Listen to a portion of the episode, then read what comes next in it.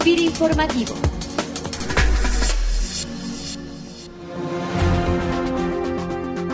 Hola, ¿qué tal? Bienvenidos a FIR Informativo, iniciando esta que es la segunda semana del mes de enero, donde seguramente ya muchos de los compañeros de las oficinas FIRA que nos escuchan en el país se encuentran laborando después de los periodos vacacionales de fin e inicio de año. Y bueno, esta semana tenemos en el podcast la participación del director regional de FIRA en el sur, con quien comentaremos respecto a las principales estrategias y líneas de acción que está llevando a cabo FIRA en los estados de Guerrero, Morelos, Hidalgo, Estado de México, Oaxaca, Veracruz, Tlaxcala y Puebla. Ingeniero Genaro Chávez Rubio, director regional de FIRA en el Sur, bienvenido a FIRA Informativo. Eh, muchas gracias, Ceci. Ingeniero, ¿cuáles son las principales líneas de producción que FIRA se encuentra atendiendo en la región sur del país? Fíjate que la Dirección Regional del Sur, por sus características, eh, abarca regiones muy diversas, desde los climas fríos y templados hasta las regiones tropicales. Atendemos desde los litorales de Veracruz hasta los litorales de Acapulco. En esta región atendemos tanto sistemas productivos extensivos de regiones con baja productividad, podemos tener empresas con altos estándares tecnológicos y regiones con una elevada vocación productiva. O sea, es muy diverso. Tenemos muchas líneas de producción que son de importancia a nivel nacional inclusive. El tema de la ganadería.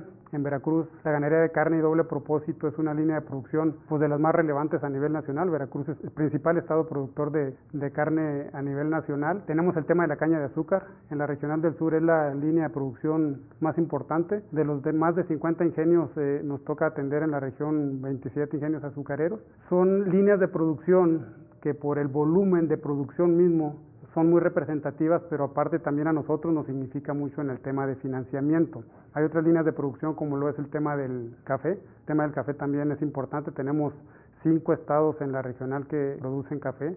Tenemos a Veracruz, tenemos a Puebla, tenemos a Oaxaca, tenemos a Guerrero y tenemos Hidalgo que produce también un poquito de, café. Lo más fuerte se concentra entre Puebla, Veracruz y Oaxaca.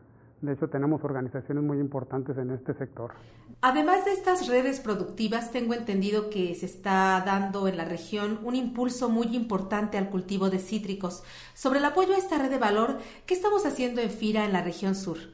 El tema de la citricultura es por las condiciones climáticas del estado de Veracruz. Tenemos eh, mandarina, tenemos eh, naranja y tenemos limón y como hay unas empresas industrializadoras de, cítricos que están en la región, nos permite estar trabajando en el esquema de desarrollo de proveedores. El, jugo de la naranja en, lo particular se está exportando a Europa. Entonces a través de estas empresas podemos estar financiando a los pequeños productores de, naranja. Eh, inclusive bajo esta modalidad podemos estar desarrollando el esquema de desarrollo de proveedores. De hecho ya lo estamos trabajando con algunas de las industrias citrícolas de la región. ¿Qué programas, eh, qué apoyos e instrumentos tenemos en FIRA para impulsar la región sur del país, que pues es una de las de menor desarrollo a nivel nacional?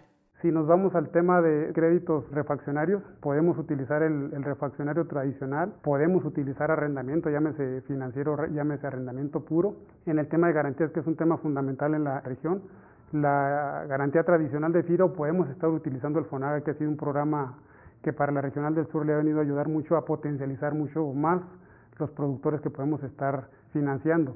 El tema de los servicios colaterales al financiamiento, como la asistencia técnica, la capacitación, la transferencia de tecnología, la consultoría especializada, son instrumentos adicionales que nos permiten empaquetar precisamente ese financiamiento. ¿Qué importancia tiene la administración integral de riesgos en el sector y cómo participamos para impulsar e inculcar esquemas de previsión en el sector productivo? Yo creo que ahorita con lo del tema del cambio climático, el tema de manejo de riesgos es un tema fundamental e importantísimo. En lo que viene siendo el seguro directo, la institución, pues ya prácticamente en, el sector agrícola ya, ya lo tiene condicionado que el financiamiento forzosamente va aparejado con un seguro catastrófico. En ese sentido creo que es importantísimo que así lo manejemos. Estamos participando con aseguradoras directas, estamos participando a través de fondos de aseguramiento. Eh, en el tema de coberturas de precio también es un punto fundamental. Hay varios productos de los que se manejan a nivel regional que cotizan, que son susceptibles pues, de estar manejando una cobertura de precios. Lo estamos haciendo con lo que son los granos, cebada, eh, trigo, maíz, lo estamos haciendo también en el, en el café y estamos también participando con coberturas en lo que viene siendo el jugo concentrado de naranja. Pero sí es fundamental que lo podamos estar haciendo de esa manera.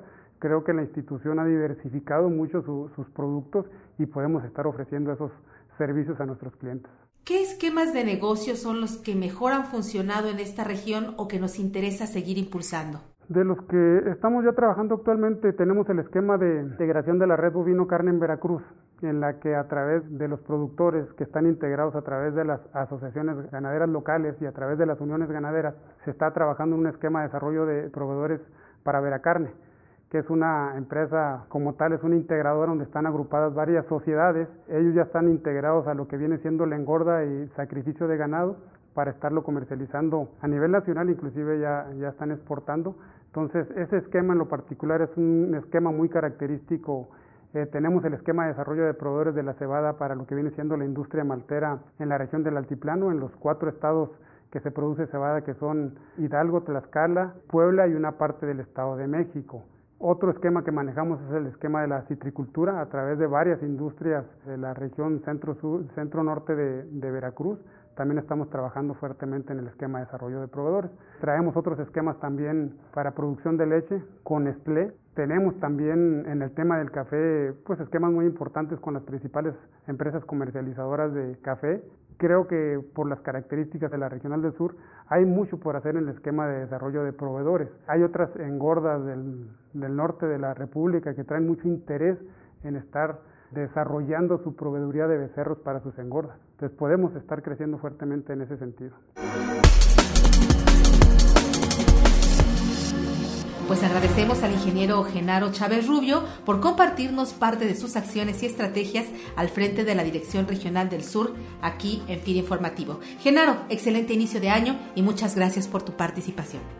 Muchas gracias, igual para ustedes, feliz año. Y bien, pues con esto llegamos al final de esta emisión dentro del bloque de entrevistas a nuestros directores regionales, agradeciendo como siempre sus comentarios y sugerencias al correo enlace arroba. La semana próxima la entrevista será con el ingeniero Antonio Ramírez Monroy, director regional de FIRA en el sureste. Nos despedimos con una frase inspiradora de autoría anónima que dice, los grandes cambios siempre vienen acompañados de una fuerte sacudida. No es el fin del mundo, es el inicio de uno nuevo. Que tengan todos un excelente inicio de año y una gran semana de trabajo. Hasta el próximo lunes. informativo.